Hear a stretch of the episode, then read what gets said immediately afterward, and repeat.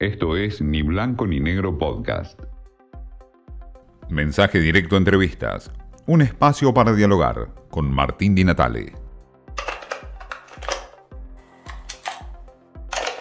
Vamos a entrar de lleno a lo que nos interesa hoy para comprender desde otro punto de vista la Argentina, para tener una mirada diferente de la Argentina, una retrospectiva de lo que significa la historia y el pasado para mirar el futuro, Luis Alberto Romero, es un gusto tenerlo aquí entre nosotros. ¿Cómo le va?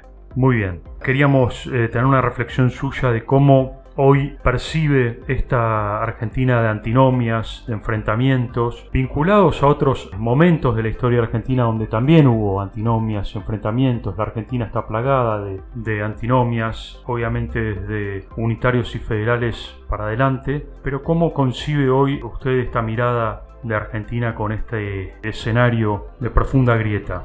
Yo le diría que la historia de la humanidad es una historia de eh, antagonismos y enfrentamientos, forma parte de la, de la realidad, es así. ¿no?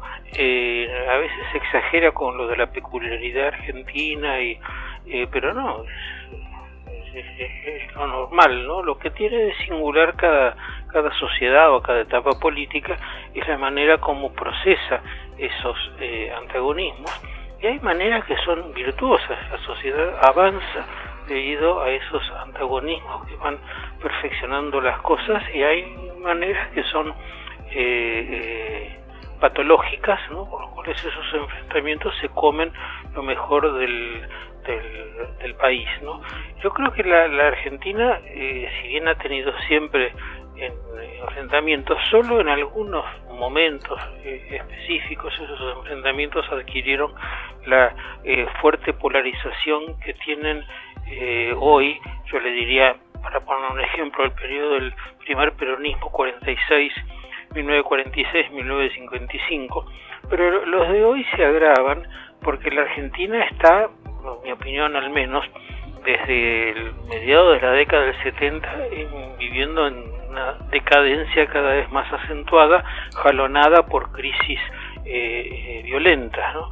De modo que esos enfrentamientos eh, se dan en un contexto en el cual no hay salida, no hay resolución virtuosa, ninguno de ellos logra eh, eh, superar todos los bloqueos de la Argentina y proponer algo que pueda eh, que pueda superarlos, ¿no? De modo que la rabia, la furia, la, la, la, pasión eh, pesan mucho más que lo que un enfrentamiento puede tener de, constructivo, ¿no? Estamos en un momento feo realmente. Luis, tú comentabas eh, recién eh, el peronismo, la etapa del peronismo también, donde hubo un fuerte quiebre, un fuerte enfrentamiento social.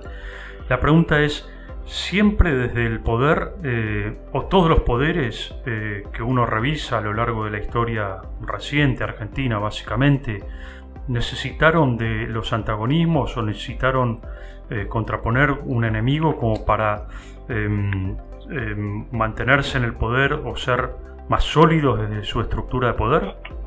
Eh, eh primero un pequeño matiz, yo diría que el primer peronismo el enfrentamiento fue mucho más político que social, un periodo de extraordinaria expansión social donde en general todo el mundo mejoró su, su situación, esa es una gran diferencia con el momento actual, ¿no? Pero con respecto a su pregunta ahora nos lleva quizás al sistema político de un país, a nuestra, particularmente a nuestra eh, democracia, la democracia que tenemos de principios del siglo XX, aunque con las conocidas interrupciones eh, dictatoriales a veces bastante largas, ¿no?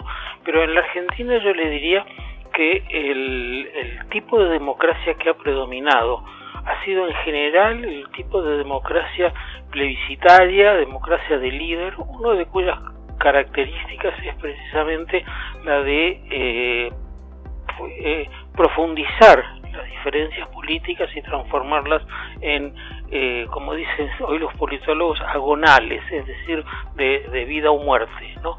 esto de que el, el nosotros que ocupa el poder es la nación y los que no están con nosotros en realidad no pertenecen a la, a la nación, creo que ha sido, salvo excepciones, lo característico de nuestra eh, política. Yo diría que desde 1983 hicimos un extraordinario esfuerzo para construir una democracia diferente, pero finalmente hemos vuelto a las, las viejas eh, tradiciones.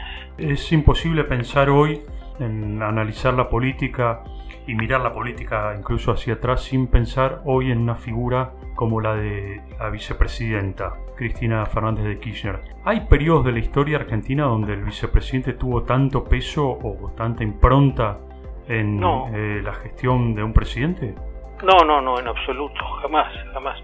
Este, hubo casos en que los vicepresidentes sucedieron a los presidentes, pero esto realmente estamos inventando una forma bastante notable de, de, gobierno. En ese sentido yo creo que la Argentina ha estado a la cabeza de en el mundo inventando cosas, así que no me extrañaría que esto pueda aparecer en otro lugar, ¿no? Pero eso es absolutamente eh, excepcional y muy propio del peronismo. Muy, muy, muy, eh, no me imagino que esto ocurriera si no fuera del, peronismo, que es un movimiento de, de líder, en el que usualmente el líder es el presidente, pero cuando por alguna razón no puede serlo, eh, estamos como en este caso en que tenemos un líder fuera de la, la presidencia. Lo cambio de tema y, le quería preguntar, usted hace un tiempo nomás escribió una, eh, un artículo vinculado con la burguesía, esa figura histórica que, que, sigue dando que pensar en la Argentina, y uno cuando piensa en esa burguesía piensa automáticamente en esa clase media argentina que hoy está tendiendo a desaparecer. ¿Es esa burguesía la que va marcando los ritmos de la historia argentina y cómo se proyecta en función de lo que fue el pasado esta clase media hacia futuro? Bueno, yo les diría que en, cuestión de terminologías no, no, no es exactamente lo mismo. En la historia social eh, europea o europeo-estadounidense hay una clase social dominante, ¿no? que llega a ser dominante, la que se llama eh, burguesía, pero eh, después de la Primera Guerra Mundial la característica ha sido la tremenda crisis de esa clase, su, su, eh, su fragmentación. ¿no? Ahora, el otro uso de clase media viene de Inglaterra, donde la clase media es lo que está en el medio entre las clases altas y las clases, y las clases bajas.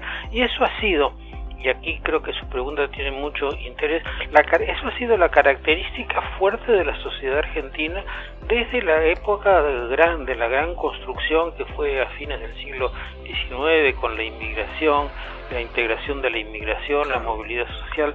La Argentina tuvo una, una, una, una clase media, unas clases medias, porque son variadas, ¿no? Y no, no son únicas, claro. No son únicas y no tienen un comportamiento eh, coherente, son más bien el resultado de una sociedad de oportunidades, de una sociedad dinámica, de una sociedad donde normalmente los hijos estaban mejor que los padres, ¿no? Esto eh, yo lo he llegado a conocer, es decir, yo puedo hablar de esto en sentido de experiencia en mi juventud. Yo creo que la década del 60, de 1960, fue la última donde esto era una verdad este, bastante evidente, aunque ya empezaba a ser a veces cuestionable, ¿no? Pero y eso es uno de los rasgos de la decadencia argentina, que es que en ese proceso de decadencia que arranca en la década del 70, ya los sectores de clase media, los amplísimos sectores de clase media que todavía siguen existiendo, no pueden garantizarle a los hijos la continuidad y con toda seguridad que van a estar mejor, todos van estando peor y muchos de ellos, muchos de ellos se caen. Cuando empieza la caída del empleo, los primeros que lo sufren son los trabajadores industriales, pero luego esto va afectando también a, los sectores de clase media profesional, no dependientes del Estado, ¿no? Yo diría que todo el que no cobra un sueldo del Estado está en situación inestable, salvo los que están del otro lado de la brecha que divide hoy socialmente a la Argentina, que son los que se han adaptado a este mundo y siguen viviendo bien, ¿no? Pero la idea de que la Argentina hay una sociedad homogénea, continua, que por grados arranca abajo y llega arriba y que se pueden recorrer, hoy ya no existe. Hoy hay, hoy hay dos sociedades diferentes que coexisten y en el medio una clase media eh, amenazada. Voy a nombrar cuatro personajes de la historia argentina, la historia reciente sobre todo argentina, y a ver si con una frase usted los puede definir, o por lo menos tener su definición de estos personajes. Vamos a arrancar con Juan Domingo Perón. Un político extraordinario, un político extraordinario, no quiere decir que a mí me guste particularmente todo lo que hacía, pero que en su momento este, encontró una solución política para los, los, conflictos argentinos muy, muy eficaz.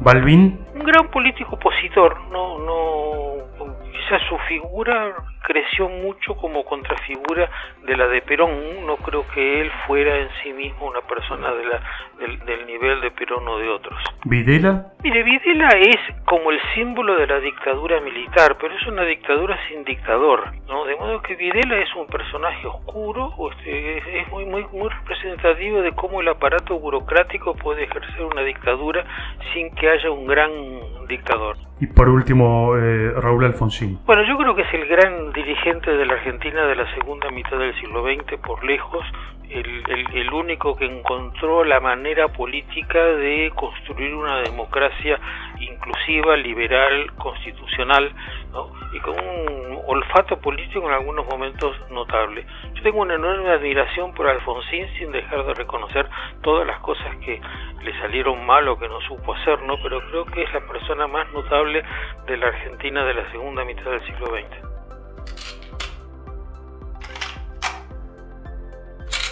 Hablábamos de antinomias, de grietas, de diferencias, de enfrentamientos a lo largo de la historia argentina. Hablábamos de clase media, de ascensos sociales, hablábamos de personalidades que han transcurrido por el poder en la República Argentina. Todo esto y mucho más.